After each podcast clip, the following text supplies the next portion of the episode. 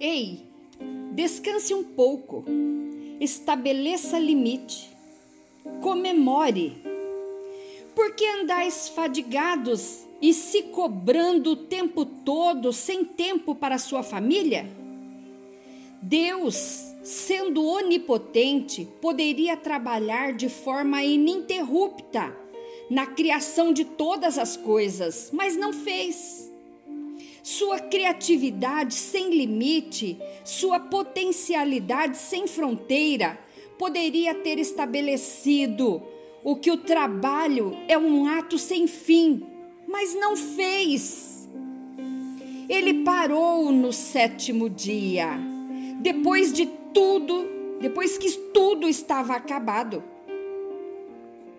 Não parou para retomar o fôlego, não, senhor, mas como uma opção didática intencional para nos remeter aos limites e observar o fruto da nossa plantação e comemorar, declarando: está tudo bem, eu consegui terminar o que comecei.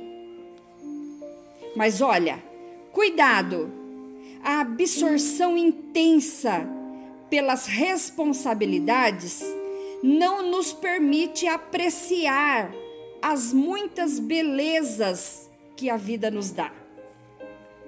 Lucas 12, 20 e 21 está escrito: Louco, esta noite te pedirão a tua alma isso nos traz a realidade que é buscar primeiro o reino de Deus e a sua justiça.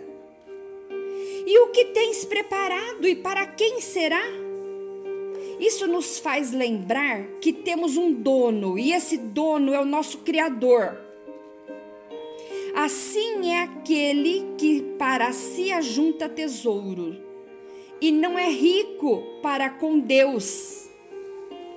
Gênesis 2, 2 e 3 diz: E havendo Deus acabado no sétimo dia a obra que fizera, descansou no sétimo dia de toda a sua obra que tinha feito. E abençoou, para abençoar, ele olhou, ele contemplou o sétimo dia e o santificou porque nele descansou de toda a sua obra que fizera e criara. Olha, Deus se importa com o que estamos sentindo. Portanto, não desista, não se estresse, comemore.